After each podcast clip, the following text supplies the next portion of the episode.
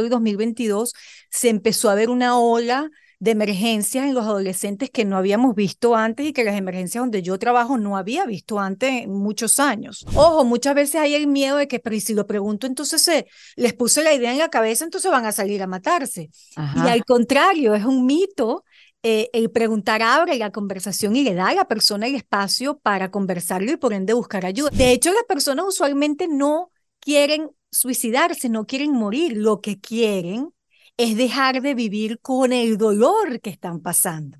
Lo que quieren es dejar de vivir con, con, la carga que tienen. Septiembre es el mes de concientización sobre la prevención del suicidio. Así que durante todo el mes, trabajadores, sobrevivientes, aliados del área de la salud mental se unen para fomentar conciencia. Por eso en este episodio quise compartir recursos y herramientas para que puedas ofrecer apoyo a cualquier persona que esté pasando por una crisis mental. También te ofrezco información para que puedas ayudar a prevenir el suicidio, promover la curación, la ayuda y sobre todo la esperanza. Para eso, en este kit de emergencia en defensa propia me acompaña María Winters. Ella es psicóloga licenciada en el estado de Maryland en los Estados Unidos. Tiene más de 20 años de experiencia ofreciendo apoyo psicológico a adultos y adolescentes en clínicas comunitarias, en centros de detención juvenil y también en la práctica privada. En estos últimos 11 años, María ha trabajado en el departamento de emergencias en el Luminous Health Hospital y se dedica a atender a pacientes con crisis de salud mental. Ella provee evaluaciones de riesgo y de seguridad a pacientes de todas las edades. Te cuento, en este episodio hablamos de cuáles son esas señales de advertencia, cómo identificar a una persona que está pensando en quitarse la vida, cómo hablarle, qué decirle, qué cosas preguntar y lo más importante, no minimizar las señales que esa persona está dando para buscar ayuda lo antes posible. María me cuenta además que el suicidio entre los adolescentes ha tenido un aumento dramático después de la pandemia el suicidio es la tercera causa de muerte más frecuente para los jóvenes entre 15 a 24 años de edad. Tanto ha sido el aumento de la cifra que la Asociación Americana de Psicología y Psiquiatría declaró una crisis de salud en los adolescentes. Pero ojo, que este episodio está lejos de causar alarma, más bien un episodio lleno de información para que aprendas a cómo ayudarte a ti y a otros, para que los padres presten atención y sepan qué hacer si su hijo está presentando actitudes suicidas. Es un episodio para aprender a cómo acompañar a alguien que está pasando por un momento de desesperanza y también para entender por qué preguntarle directamente si quiere quitarse la vida se la puede salvar. Ya vamos a entrar en materia, pero antes los quiero invitar a que conozcan mi nueva página web que es ericadelavega.com. Ahí tenemos toda la información del podcast, de los eventos, de la comunidad en defensa propia. Y justo en ese botón de comunidad vas a encontrar todo lo que ahí te ofrecemos. Videos exclusivos, encuentros online y también sabrás cómo hacerte miembro mientras apoyas a nuestro equipo a seguir trayendo estas conversaciones tan transformadoras. Recuerda que la página web es ericadelavega.com. Miren, la mayoría de las personas que piensan en el suicidio no quieren realmente terminar con su vida, solo quieren alivio del intenso dolor emocional que están experimentando y no ven alternativas viables para resolver el problema. La mayoría de la gente no quiere realmente morir, simplemente quieren acabar con el dolor y esta información es importante para sentir un poco de empatía. Creo que también es importante recordar la línea de prevención del suicidio y crisis en los Estados Unidos, que es el 988, el 988. Si estás pasando por un mal momento y necesitas hablar con alguien, puedes marcar esos tres números y ahí están para atenderte. Las 24 horas del día, los 7 días de la semana, puedes hacer una llamada anónima y en completa confidencialidad. Y si creen que este episodio puede ser útil para alguien que no está pasando por un buen momento, no dejes de compartirlo. En defensa propia. En defensa propia es presentado por Opción Yo, la primera comunidad latina de bienestar. Bienvenida María Winters a este kit de emergencia en defensa propia. Muchísimas gracias, Erika. Qué placer estar aquí contigo y conversando de algo tan importante. Uf, no, yo estoy preparada para aprender eh, de ti y de toda tu experiencia y de todo lo que está pasando a nivel de salud mental, Mari, porque yo, bueno, te vengo siguiendo hace mucho tiempo, tenemos gente en común, pero lo que compartes eh, es como nuevo para mucha gente, sobre todo cuando se habla de una crisis de salud mental, porque uno lo escucha y uno sabe que después de la pandemia, este, este, los índices ¿no? de, estos problemas de salud mental han aumentado, pero es siempre como un decir, es algo que te cuentan. Y tú eres como parte de, del protagonismo de esto porque eres de estas psicólogas que, atienden emergencias en hospitales de, en emergencia en los departamentos de emergencia de hospitales, quiero decir. Entonces, hablar contigo y que nos puedas eh, hablar con claridad sobre esta crisis de salud mental que tanto se habla, pero qué tanto es eh, y qué tanto nos afecta a todos. Así que, Mari, cuéntame. Mira, yo hace 11 años que trabajo en las emergencias de un hospital y para mí fue un abrir de ojos porque con todo y que ya tenía muchos años ejerciendo como psicóloga en otras áreas, como escuelas, incluso cárcel para jóvenes, etcétera, empezar a trabajar en las emergencias de un hospital fue realmente ver lo que puede ser una crisis de salud mental. O sea, ¿qué pasa cuando no protegemos nuestro bienestar o cuando hay una interrupción en ese mantenimiento de tu bienestar y de tu, salud mental? ¿Qué puede pasar? Entonces, de verdad, fue una experiencia que a mí profesionalmente y en lo personal me cambió la vida porque eh, eh, existen muchas cosas de las que no estamos informados. Entonces, me abrió esa pasión por hacer lo posible por normalizar conversaciones que tengan que ver con crisis de salud mental o cualquier, con cualquier cosa que tenga que ver con la salud mental, porque no lo hablamos tanto, pero es tan importante. Tu salud mental es de verdad todo lo que tienes para hacer cualquier otra cosa. Claro, y es lo que menos, y es lo que menos atendemos en algunos casos. Pero Mari, tú me dijiste que llevas 10, 11 años eh, atendiendo las emergencias de los hospitales, las emergencias psiquiátricas. Sí. ¿Cómo, eh, eh, obviamente me imagino que has visto una diferencia antes y después de pandemia, ¿no? Sí, em, por ejemplo, antes de la pandemia, para darte un ejemplo, eh, llegaban, yo llegaba a trabajar ese día y había quizás un adolescente en espera para ser evaluado por un profesional de la salud mental en las emergencias. Luego de la pandemia, te digo, luego, estamos hablando de la pandemia fue el 2020, estamos hablando de 2021, quizás empezando el 2022, se empezó a ver una ola de emergencias en los adolescentes que no habíamos visto antes y que las emergencias donde yo trabajo no había visto antes en muchos años. Mm. Em, entonces ahora llego al trabajo y es muchas veces son más los adolescentes que, que, que están esperando para ser atendidos que los adultos. Y tú mm. dices, algo realmente cambió. Em, no sé si quizás también estamos hablando de salud mental mucho más, quizás hemos hecho un trabajo muy bueno durante la pandemia de, de, dar el mensaje de que se puede acudir a las emergencias de un hospital cuando se está experimentando una crisis, no lo sé, pero sí los números han subido tan así que la Asociación Americana de Psicología y de Psiquiatría lo declaró una crisis de salud mental específicamente en de los adolescentes porque es algo que no habíamos visto antes. Bueno, yo no tenía ni idea que cuando tenías una crisis con respecto a la salud mental, tú podías ir a la emergencia de un hospital. En los Estados Unidos, por lo menos. No, no, no tenía ni idea. Es más, creo que había una serie hace poco, una serie, no, una película, donde en un caso eh, se le atendió psicológicamente al adolescente en la película, pero no es algo que sabía que se podía hacer. Bueno, fíjate que ese es un mensaje muy bueno que dar, porque em, una persona que está experimentando una crisis de salud mental no lo tiene que pasar solo.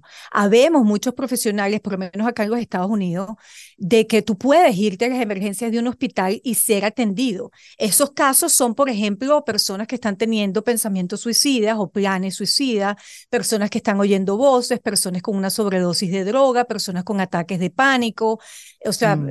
distintos tipos de casos. Pero el ir a las emergencias te da varias cosas. Una de ellas es la estabilización, estar en un lugar seguro donde estás supervisado con profesionales de la salud mental dándote apoyo inmediato eh, para evitar que la crisis se ponga peor o incluso evitar problemas hacia tu seguridad, ¿no? Como la muerte en el caso del suicidio.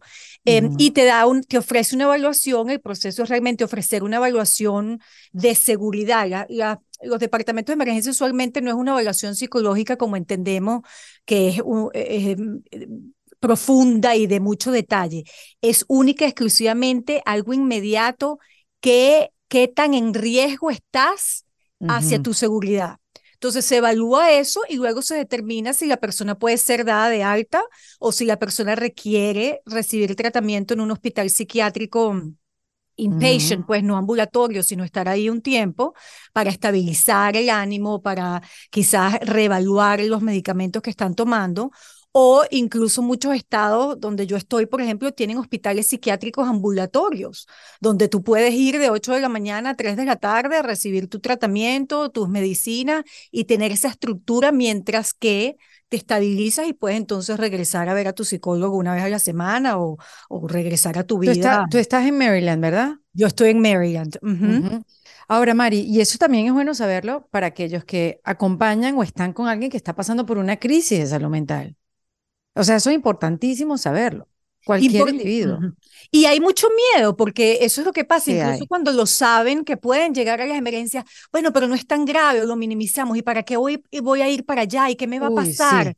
Pero es que hay que tomarse muy serio, sobre todo, que son los casos, realmente los casos más comunes que tenemos en las emergencias del hospital donde yo estoy, son las ideas suicidas y planes suicidas, y los más comunes en adolescentes.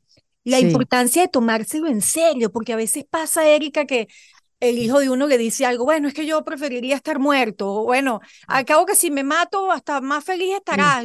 Y guay, ¿qué es eso? Deja de estar diciendo esas, esas tonterías, no estás diciendo eso, o, que, tú sabes, o pensar que no sería posible. Y hay que tomarlo en serio, porque es un llamado a prestar atención que, que las personas usualmente no dicen eso a menos que estén pasando por una incomodidad, una incomodidad significativa, un dolor profundo, un, o sea, hay muchas razones por las que las personas pueden llegar. Mari, y más allá de esos comentarios, ¿qué otras cosas, ya que estamos hablando de los adolescentes y que el foco está puesto en ellos, eh, pero vamos, a hablar pues en general, pero creo que es importante.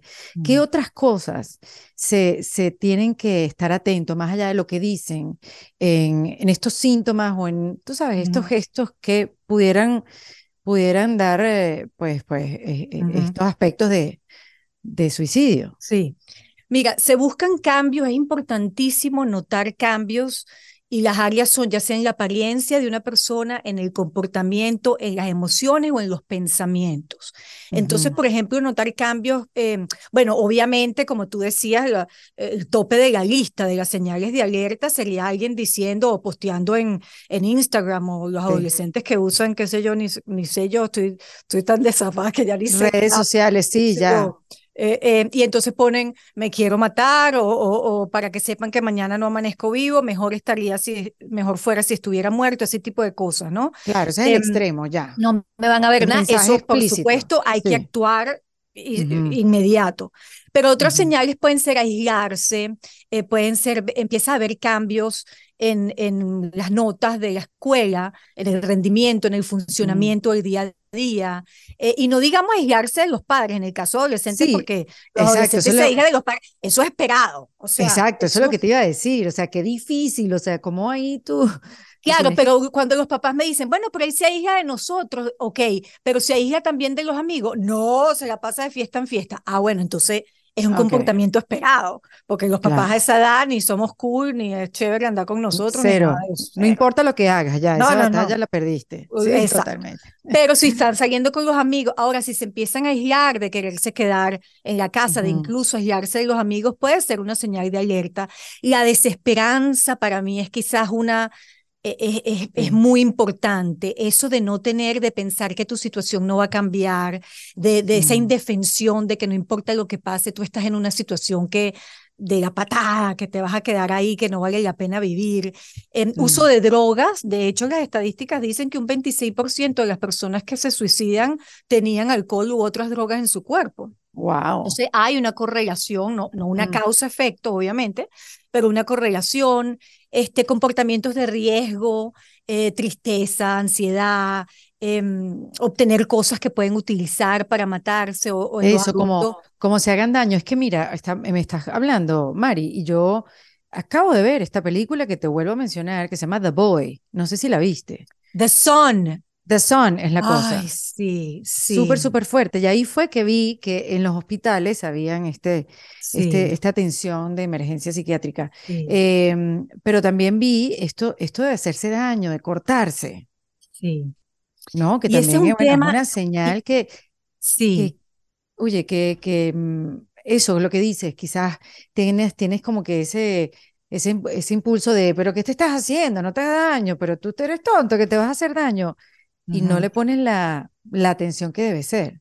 No, no, no, no quisiera, o sea, no deberíamos minimizarlo. Una persona que se hace daño, y te digo, ese es un tema interesante como para otro podcast completo, porque en muchos adolescentes em, no lo hacen con intención suicida.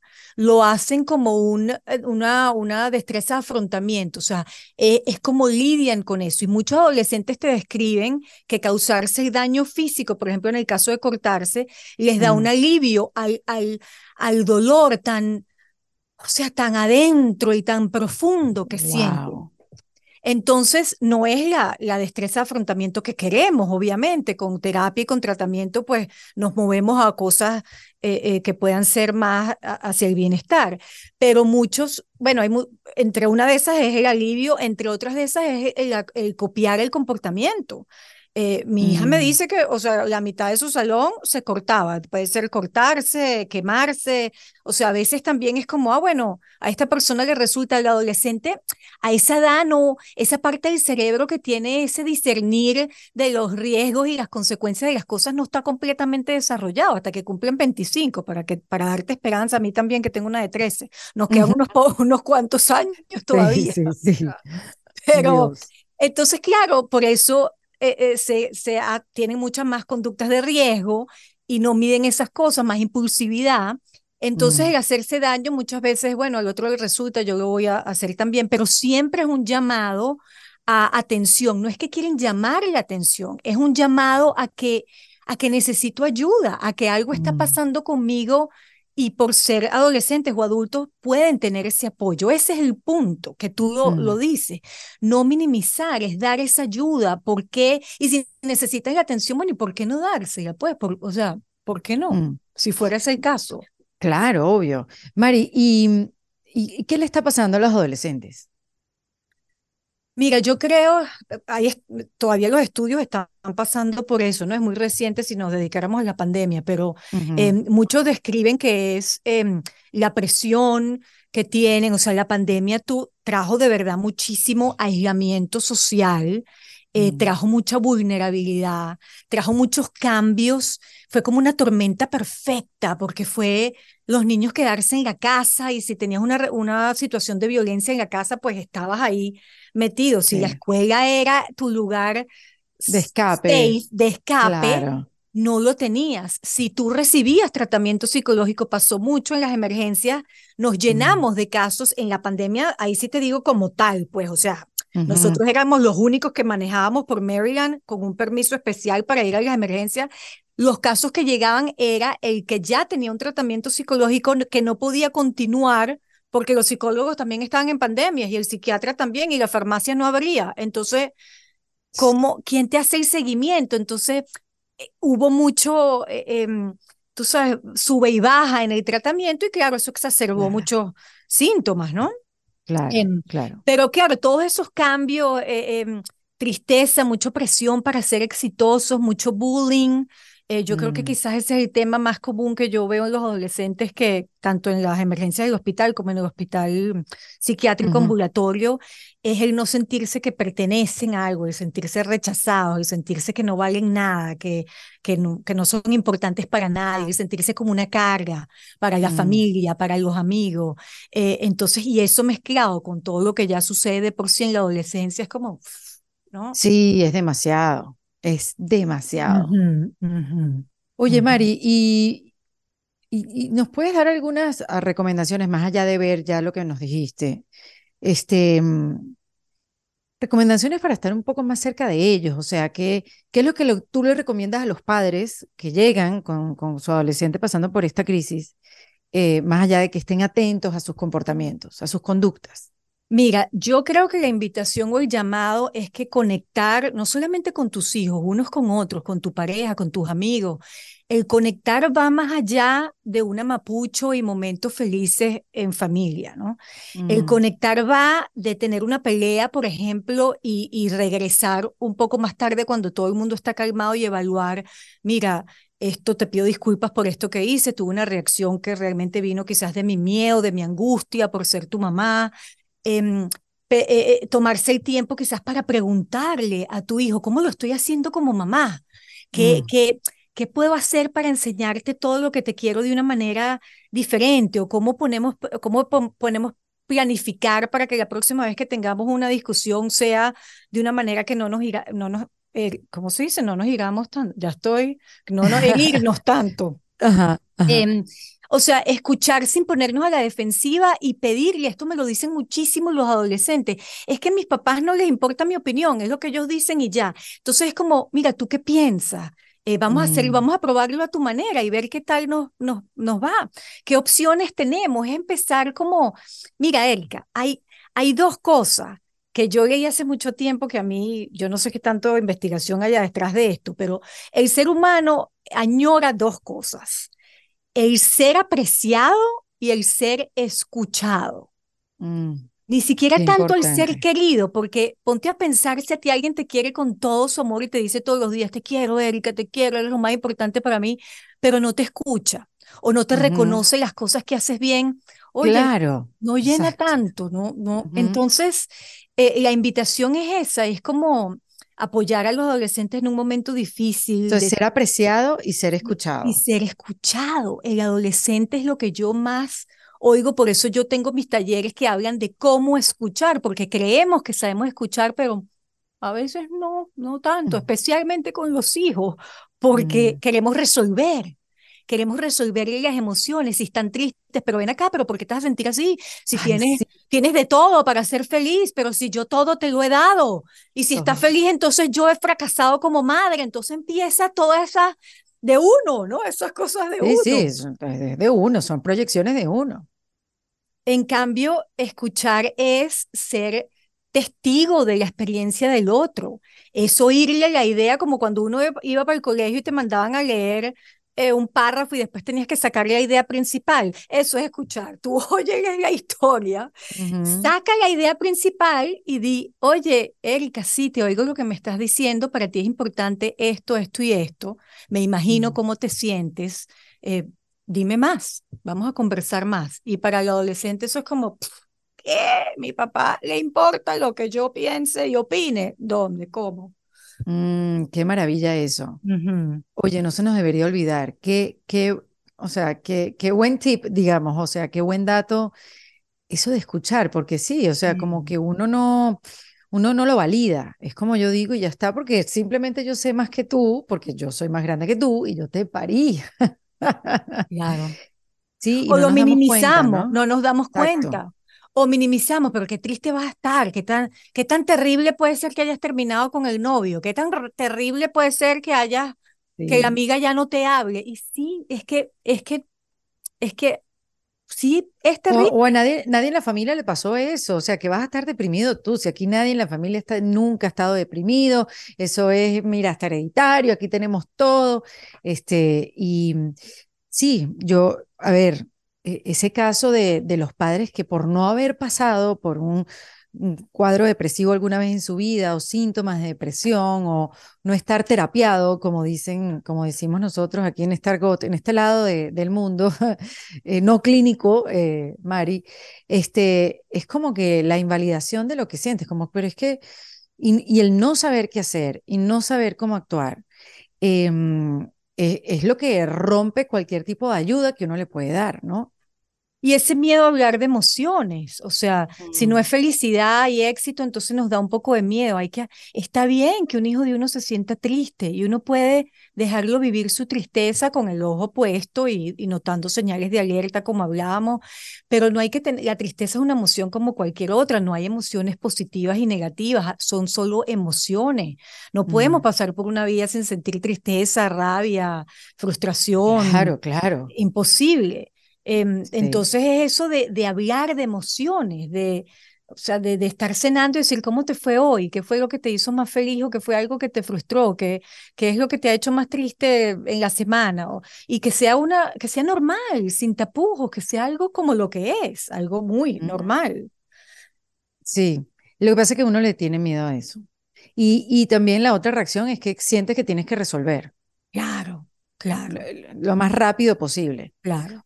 estoy aquí para hacerte sentir mejor. Bueno, y de repente no.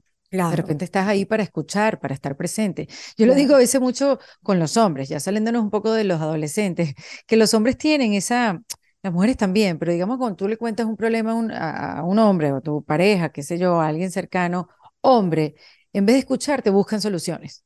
Y tú no quieres soluciones en el momento, tú nada más quieres que te escuchen o que estén presentes o que simplemente eh, te ve a quejar y ya está, eso es lo que querías hacer y ya. Este, pero, pero el, el estar presente, como que uno no, a uno se le hace incómodo, uno cree que tiene que resolver. El otro día también yo estaba con una persona que se puso sentimental y yo, pero estás bien, pero ven acá, pero no te pongas así, pero bueno, pero ya va, déjame estar así. O sea, no tiene nada que ver contigo. Lo que pasa es que uno se siente como con la responsabilidad de hacer sentir bien a esa otra persona y de repente ese no es el papel. Tenemos que cambiar de papel en el acompañamiento de aquella persona que está pasando por un momento emocional. Y muchas veces no sabes el, el, valor que tiene solo decirle a alguien, María, lo siento mucho, siento mucho que te sientas así, me puedo imaginar lo que estás viviendo, lo siento. Y viene el silencio, de verdad, qué, qué mal. Uy, y viene el silencio. Eso es lo que a mí, ahorita me estoy poniendo hablando con una amiga con un problema. Cuando viene el silencio es ahí que yo no lo soporto. no lo soporto. Me encantaría tener mucho más herramientas. No lo soporto y no puedo parar de hablar. Pero entonces sí es importante el silencio. Bueno, yo creo que es importante darle a la persona su espacio, como te digo, mm. escuchar es que tú me mandas a mí una emoción, yo te la atajo, yo te la arrullo un ratico, te le, te le pongo las palabras que tú misma me le diste y te la mando de regreso y te digo, oye, la siento contigo, que es la empatía, ¿no? La valido, soy testigo de que tú estás pasando por esto, en vez de, un momentico, pero como tú dices, pero vamos a, no, darle la vuelta, vamos a, tú sabes, escóndela, ¿no? Vamos, a llamar a no sé quién y vamos a... Claro. Pero fíjate que en algo que sí eh, eh, eh, debemos actuar, volviendo al tema del suicidio, es em, si notamos estas señales de alerta que, que hablábamos antes, sí es importante, Erika, yo soy muy partidaria y sueño con un mundo donde podamos hablar sin tapujos y muy normal del suicidio y podamos preguntarnos unos a otros sobre el suicidio.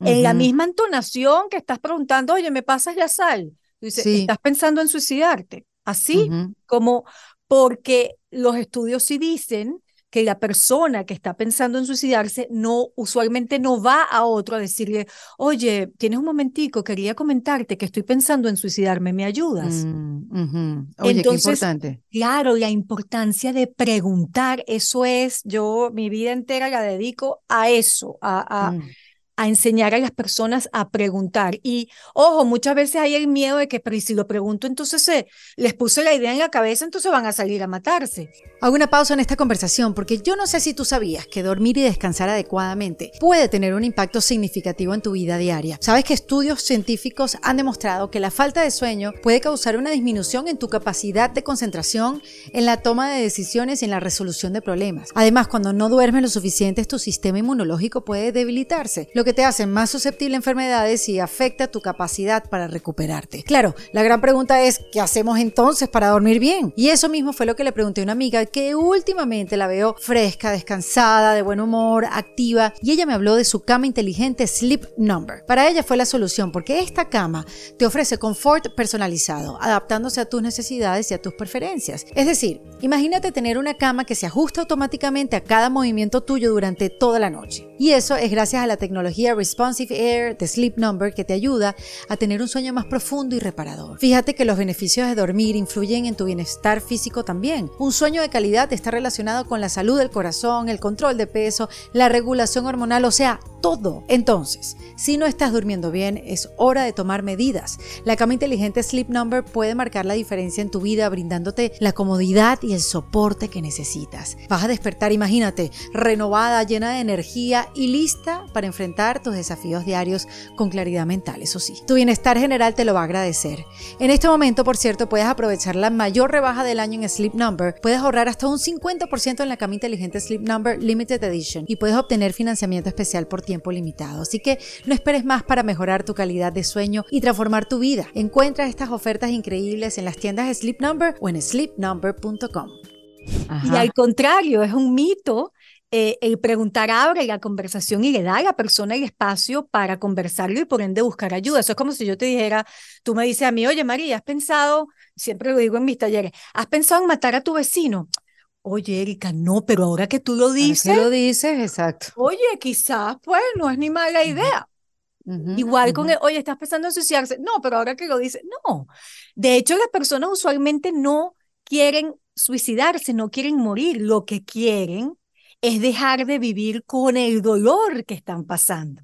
Lo que quieren es dejar de vivir con, con la carga que tienen, no necesariamente morirse. Los sobrevivientes de suicidio, de hecho, te dicen que si alguien les da la esperanza de que esto puede cambiar, que puede cambiar, es muy posible, fuera otra la historia.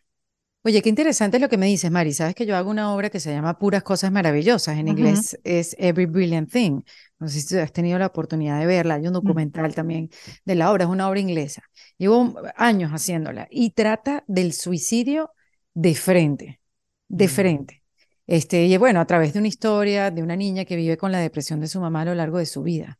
Y hace una lista de puras cosas maravillosas eh, para demostrarle a su mamá que la vida vale la pena, que la vida es hermosa, que simplemente hay que ponerle el foco ¿no? en, en lo que es. Y, pasa por, eh, esta niña crece y tú sabes, se va como profundizando esa relación y de, otra visión, de una niña de siete años a una, a una persona adulta, eh, va cambiando ¿no? su manera de... Y, y se habla del suicidio de frente, ¿no? Y, y, parte de lo que dice esta obra es que sí, está bien hablar del suicidio este, de frente y, de hecho la obra es como un, un acompañante maravilloso para aquellos sobrevivientes de suicidio. Pero dicen que cuando se hable de suicidio, también se hable de la prevención. O sea, que no se deje, que no se deje solo eh, eh, el simplemente hablar de suicidio o informar sobre un suicidio o ponerlo en primera plana, sino Ajá, si estás, y eso ahorita lo, lo, ves en todos estos mensajes, si estás teniendo pensamientos suicidas, llama a este teléfono. Entonces te ponen un teléfono, te ponen un correo, te ponen una página web, te lo ponen como que lo, lo más fácil posible para que tú tengas acceso a esa información. Así es. Y en los Estados Unidos, dime, perdón. Tú tienes un teléfono a mano que lo podamos decir ahora. Claro, en los Estados Unidos, eh, eh, relativamente nuevo es el 988 es 24 horas al día, 7 días a la semana, un número donde tú llamas si estás experimentando una crisis relacionada con la salud mental y es un número atendido por profesionales de la salud mental. Ellos asesoran eh, la, situación y en ese caso piensan que debe haber un paso más allá. Ellos mismos llaman al 911 y envían la ayuda a tu casa. Eso es un número nacional en todos los Estados Unidos. Creo que, eh, por ejemplo, acá en España, donde estoy ahora, es el 024, por ejemplo, que también es muy nuevo desde el 2022. O sea, hemos estado creando, pero también el 911. El 911 también es un número donde dicen estoy en una crisis de salud mental, no me siento seguro, me siento que estoy teniendo ideas que me están llevando a hacer algo en contra de mi seguridad y también ofrecen ese servicio y llevan a uno a la, eh, a las emergencias de un hospital. En la mayoría de los estados de los Estados Unidos también hay un equipo de respuesta a crisis. Por ejemplo, cada condado tiene un equipo de respuesta a crisis que son psicólogos o profesionales de la salud mental que vienen a tu casa hacerte preguntas, a ver cómo estás y a evaluar cuál es la situación y luego determinar cuál es la ayuda más, eh, em, la, que debes, la que ellos recomiendan en ese momento. Entonces, mm. sí, es muy importante que si cualquier persona esté pensando en suicidio, eh, o en querer matarse o sienta que su vida no tiene solución, que es mejor morir, que sepan que el sentirse mejor y diferente es posible y que hay ayuda, que no hay que pasar por esas crisis solo, que hay profesionales y personas, no solamente profesionales, tenemos personas en nuestra vida que, que darían lo que fuera por ayudar, pero que quizás no saben cómo. Escoge quiénes son esas personas a las que tú puedes acudir si tú te sientes de esta manera y buscar esa ayuda, porque a veces también está la creencia de que buscar ayuda nos hace débiles o, pero ¿acaso tú no puedes solo? No, el buscar ayuda de hecho es un signo de fortaleza y es saber usar tus recursos. Busca esa ayuda porque sentirse mejor es absolutamente posible. No mm. queremos una solución permanente para un, problema temporal, que es lo que es el suicidio. Qué bueno eso, no lo había escuchado. Entonces, esa es la invitación que de verdad, y, y para los demás preguntar, preguntar, ¿estás pensando en suicidarte? A los hijos. Quería ir ahí. A, los, que hijos. Exacto. Tienes que tener esa conversación como cómo te fue en el fútbol. Igual puede ser, estás pensando en suicidarte y hay tres opciones. Bueno, probablemente hay más, pero según yo, en mi experiencia, está la opción de, mamá, ¿y tú por qué me estás preguntando eso? ¿Tú te volviste loca? Mi amor, porque tu seguridad es lo más importante para mí y El suicidio sucede y sé que he leído estadísticas que está sucediendo eh, en adolescentes y quiero saber y quiero que sepas que si eso te llega a pasar, yo puedo ser una de las personas con quienes conversar porque lo más tú eres muy importante para mí y que tú estés bien es importante para mí. Esa es una mm. opción. La otra opción es, no, no, no estoy pensando para nada. Eh, perdón, bueno, exacto, puede ser, no, no estoy pensando para nada. Entonces, bueno, quiero que sepas que si no lo estás pensando, hay ayuda. Este es un tema que aquí en la familia se puede conversar. Otra opción es, sí, mamá, sí lo he pensado. Eh, pero nunca lo haría, ¿no? O sea, lo he pensado, pero no lo haría. Hay muchas personas, Erika, la mayoría de las personas que tú conoces, sino uno mismo han pensado en suicidio en algún momento en su vida. No lo dice porque no lo estamos preguntando, pero se piensa. Pero hay una diferencia entre, entre pensar en el suicidio, tener la intención de suicidio y tener un plan suicida. Si una persona dice, sí, estoy pensando en suicidio, ¿tienes un plan? Sí, tengo un plan. Yo mm quiero morirme y que ese es el momento donde con o sin autorización de la persona, se dice, yo en este momento necesitamos diseñar un plan de seguridad para que tú estés aquí mañana, para que tú estés seguro y la manera de hacer esto es con ayuda inmediata, ya sea con el 988, el 911, ya sea si vamos a llamar a tu psicóloga si está bajo tratamiento de alguien inmediatamente si tiene un número de crisis. En ese momento se actúa porque, como yo siempre digo, es preferible hacer eso que ir al velorio, ¿no? Tan crudo como suene, mm, pero... Tan crudo como suena. Tan crudo como suena. Em, pero es importante, en mi casa se habla en la cena. Bueno, ¿qué te digo en la cena? Eh, eh, esto es una historia real. Yo voy a un automercado de estos de los Estados Unidos y estoy pasando mi, mi, mi compra, pues, y el chico me pregunta, ay, era un viernes al mediodía, y tú no, no trabajó hoy. Yo, no, no, y no trabajé. ¿Dónde trabaja? Aquí en las emergencias del hospital. Ah, usted es enfermera. No, soy psicóloga. Ah, ¿qué hace ahí? Bueno, atiendo todas las emergencias de cualquier paciente que venga con una emergencia de salud mental, eh, los atiendo. Ah, así como personas que se sienten que, como, como anestesiados, que, sabes, que la vida les carga. Yo, sí, eso es así. Y ya yo vi, me quedaban por los sitios del arroz, el azúcar y el café, o sea, tres cositas. Y dije, yo tengo cinco segundos para esto y dije, tú estás pensando en suicidarte. En el automercado, Erika, en la caja, un viernes en mediodía, una persona que yo no he visto nunca en mi vida. No, gracias por preguntarlo. Tuve un momento de mi vida así, pero ya no recibí tratamiento y me siento mucho mejor. Ah, e, esa es mi invitación. O sea, a mis estudiantes de la universidad, que hace la universidad, profesora, no puedo entregar el, el trabajo porque estoy con, abrumado con tanta cosa, mi mamá gritándome todo el día. Sí, bueno, me lo puedes entregar un día más tarde. ¿Estás pensando en suicidarte? No, profesor. Así, pues yo quizás soy un caso extremo, por lo no, que pero qué importante, además saber preguntar, porque hace poco, o sea, es que, es que pasan las cosas y, y uno no, no sabe cómo, cómo actuar, porque no tiene las herramientas ni el conocimiento, porque por eso me parece tan poderosa esta información, porque uno dirá, bueno, yo no tengo a nadie que se quiera, pero si tú tienes la información y más adelante te consigues un caso así, tú vas a saber por lo menos qué preguntar y qué decir. Y creo que eso es importante, no solamente para aquel que necesita apoyo psicológico, este, porque está pasando por momentos, sino aquella cualquier persona que está escuchando esta conversación, es importantísimo que tengan la información. Eh, eh, una, una persona también como que hace, hace poco me dijo, que lo dice también en el texto de esta obra, eh, que dice, yo puedo entender por qué la gente o por qué tal persona quiso dejar de vivir. Y eso fue así como, ¡Ah! emergencia. Dios, ¿cómo dices eso? Pero ¿cómo tú, qué, qué, está pasando? Y y, si hubiera sabido lo que tú me estás diciendo ahora, de repente hubiera preguntado de una manera mucho más natural, pero bueno, ya va, tú estás pensando en suicidarte, darte la vida. Pero no lo hice, no sabía, Mari. Ahora sé y estoy súper agradecida contigo. Y está bien, Erika, porque no lo mm. tenemos que saber y por eso esta información es importante. Y los que están felices también se suicidan. Bueno, los que se ven felices también se suicidan, Erika. Hago una pausa en esta conversación para contarte que aquí en Defensa Propia lo que queremos es profundizar en nuestra comprensión de nosotros mismos. Y para eso necesitamos herramientas, porque la vida es caótica, es incierta, pero a la vez emocionante. Y fíjate que Opción Yo ofrece una de esas herramientas, que es la terapia psicológica accesible, que te conectan directamente con un terapeuta licenciado que puede acompañarte en un viaje continuo de autodescubrimiento. A mí la terapia me ha ayudado, al igual que millones de personas, a encontrar una mejor forma de relacionarnos con nosotros mismos y también con el mundo que nos rodea. Entonces, Opción Yo te ofrece hacer terapia individual online y allí puedes abordar una amplia gama de problemas y de soluciones con el mismo profesionalismo que esperarías de un terapeuta presencial. Así que si estás pensando en comenzar terapia, dale una oportunidad de Opción Yo. Es completamente en línea y está diseñado para ser conveniente, flexible y adaptado a tu horario.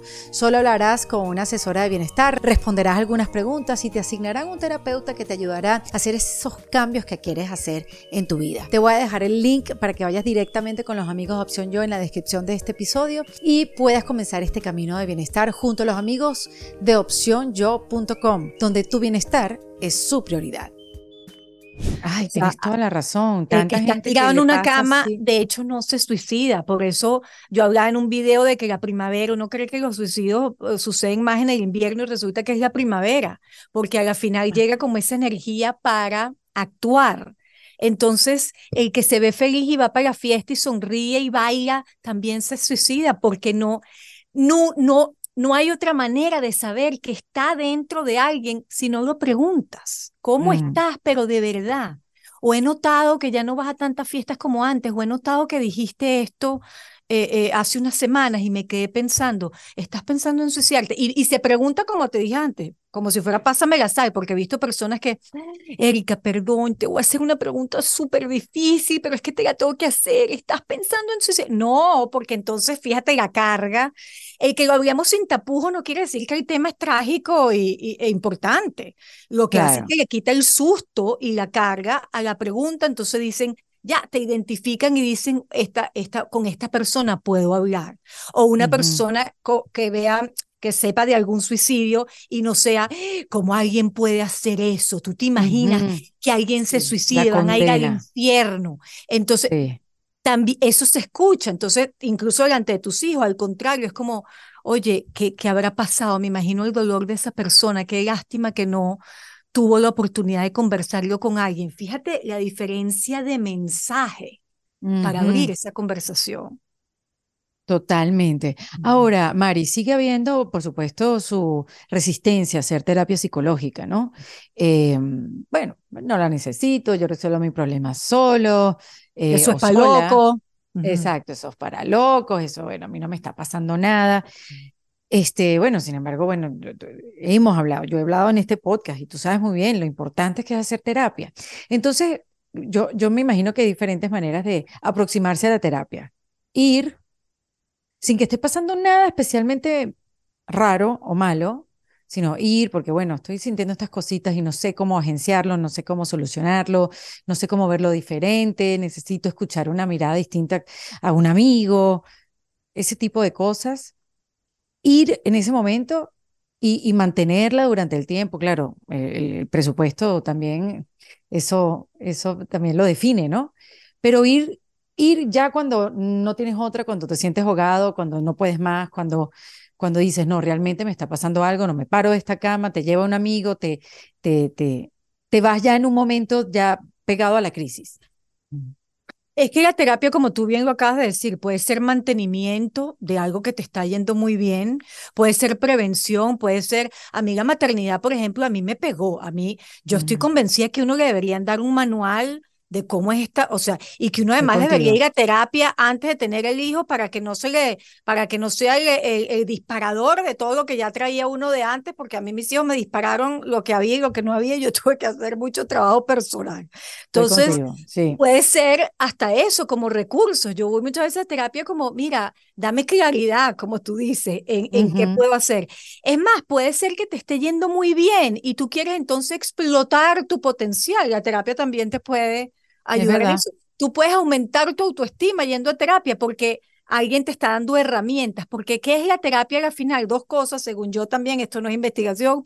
Una, la atención no dividida. Dime tú, claro, la pagas, pero ¿cuándo, qué tan frecuente tienes tu atención no dividida? Porque está, tú mm. estás hablando con una amiga y está en el teléfono, espérate, Eric, un momentico, ¿qué me estabas diciendo tú? No, ahí en la terapia tienes 45 minutos, una hora bueno, donde usted es el centro de atención y el foco está en uno y eso te oyes hablar en voz Claro, y te oyes, a veces hasta oírte hablar en voz alta y la persona te lo repite y tú dices, oye, ¿verdad que? Oye, no suena tan mal o suena peor de lo que me imaginé o deja, Y la otra es, ahora se me olvidó, te dije dos y una es la atención no vivía y la otra son las herramientas. O sea, imagínate que tú andas como con una caja de herramientas y llegas con el martillo y el destornillador. Usted puede salir de ahí con martillo, destornillador, tape, clavo. O sea, para que usted cuando se le presente una situación difícil, usted abre su caja de herramientas y dice, ah, mira, sí es verdad, a mí me ayuda a respirar, a mí me ayuda a poner límites, a mí me ayuda este, decirme cosas, a mí me ayuda lo que sea que te ayude porque es que no nacemos con eso, eso se aprende, el lidiar con la vida y con cosas difíciles se aprende, entonces, ¿por qué no estar preparados, pues? Claro.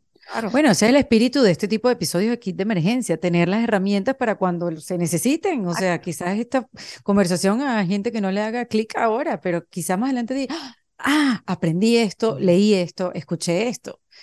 es, es, es importante. Qué bueno que, que lo digas y, te lo pregunto porque, bueno, tener la oportunidad de tener a profesionales aquí conversando, este, quizás haga las preguntas hasta más básicas, pero creo que es importante recordarlo.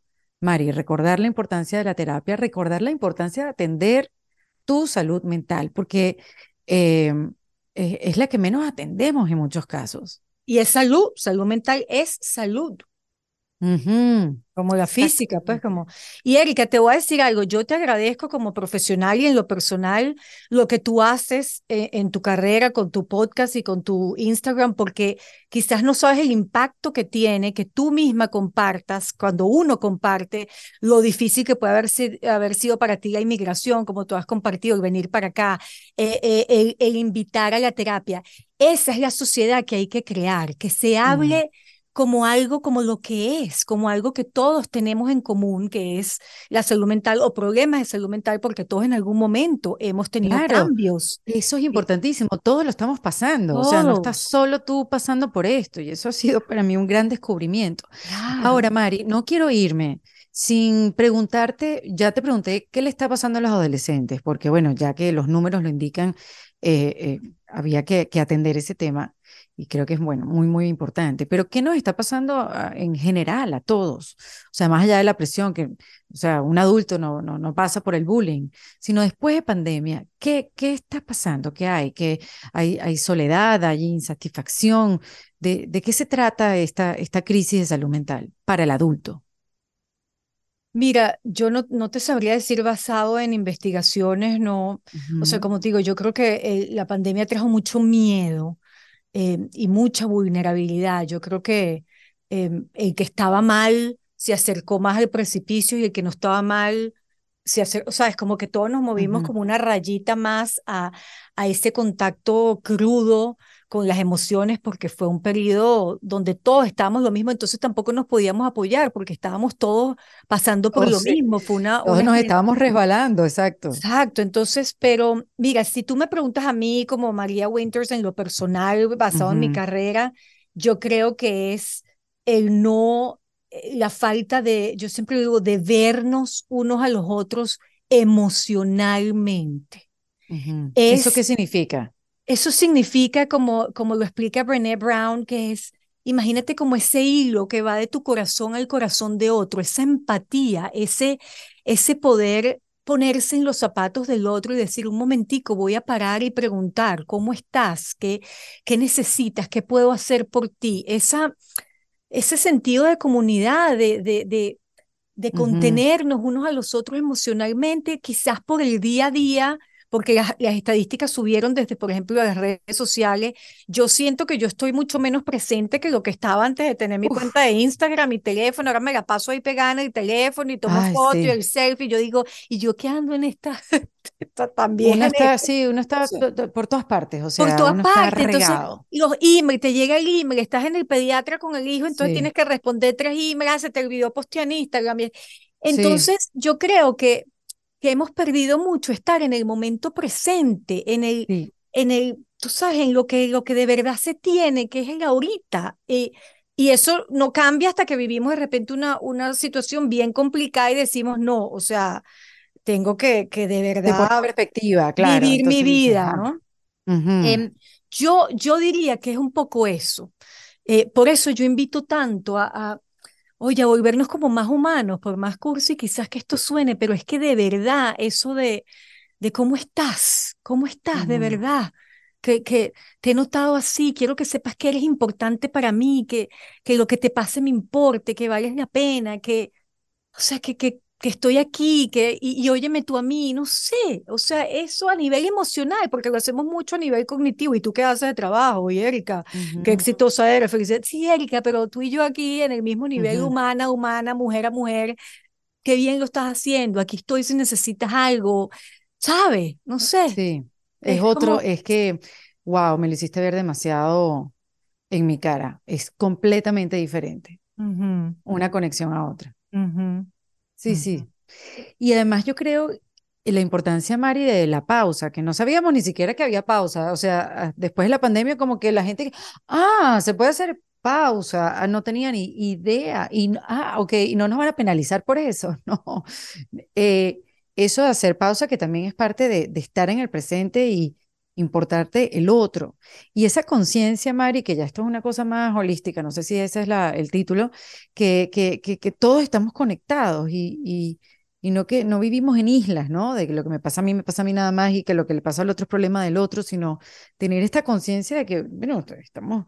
Estamos todos viviendo acá, amiga, o sea, si tú no te mueves, yo no puedo pasar, porque no te quieres, o sea, como preocuparse por el otro, eso que dices tú, preguntar y conectar y, y saber que, estamos todos interconectados, ¿no? Y de alguna manera, con ese pensamiento, que lo que a mí me ha ayudado es, bueno, si estamos todos interconectados, ¿cómo, cómo puedo ayudarte a tu felicidad?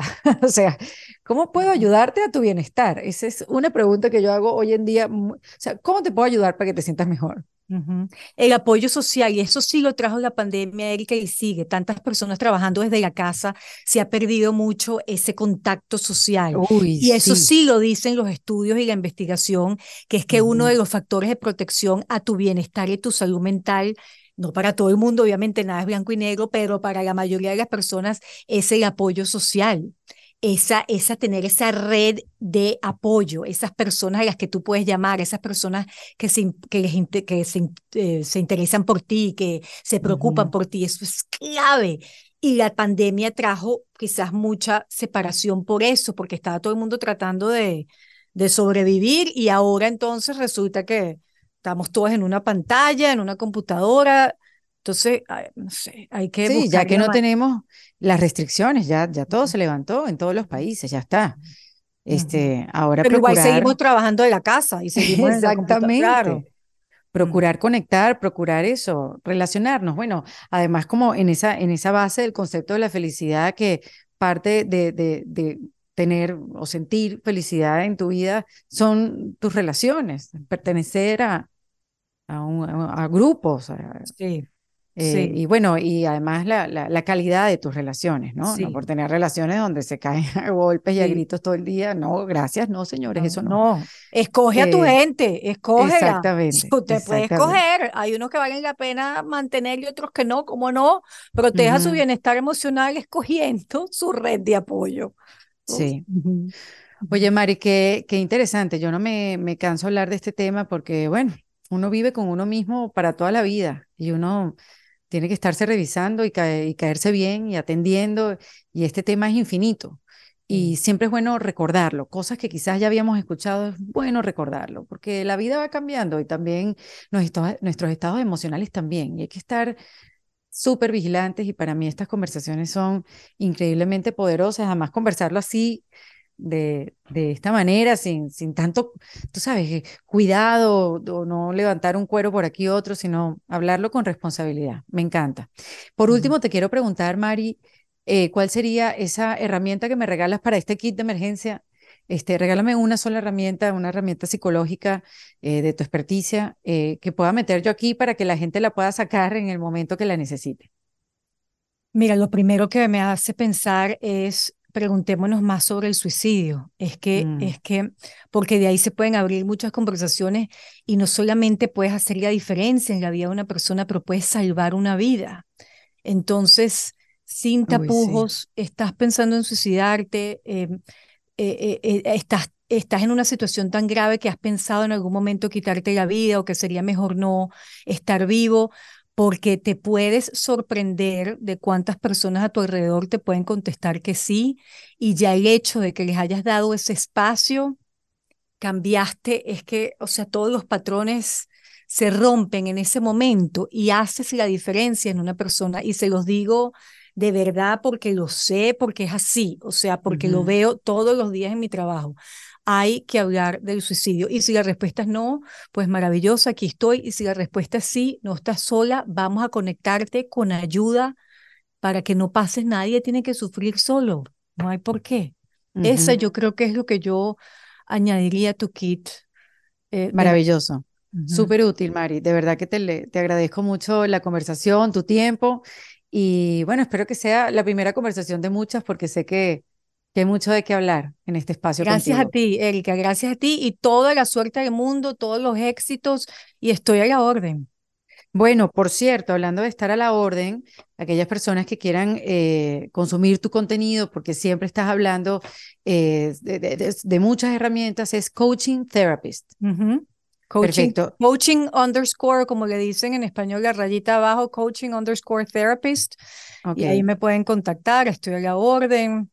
Y, mm, y, además tienes contenido tanto en inglés como en español y, ahí van a tener también la información de tus talleres, de tus charlas y, y, bueno, todo lo que quieran saber de Mary Winters. Te mando un abrazo gigante, que sigas disfrutando de tus pequeños días, de tus cortos días de disfrute. De vacaciones, no, gracias a ti y gracias a esta gente de Mastermind que me dio yo en plenas vacaciones y me dio el espacio de estar aquí, emergencia, el apoyo, ¿ves? ¿Ves el apoyo social? Así mismo. ¿Cómo podemos hacer cosas maravillosas cuando nos apoyamos? Así que por eso agradecida con Mastermind Madrid de escaparme de mis vacaciones para hacer esto contigo tan valioso, eh, valió la pena. Además, Mastermind también ha sido mi casa cuando he ido a Madrid a grabar y, y, me da envidia ahora que estés en ese lugar. ¿Verdad?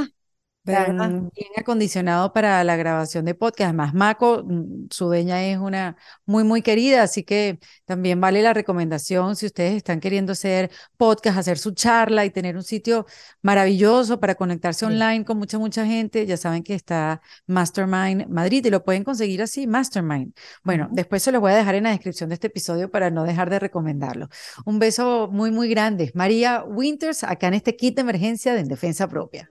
En Defensa Propia fue presentado por Opción Yo, la primera comunidad latina de bienestar. En Defensa Propia es producido por Valentina Carmona, con el apoyo de Andrea Wallis y editado por Vanessa Ferrebus y Jesús Acosta, con música original de Para Rayos Estudios.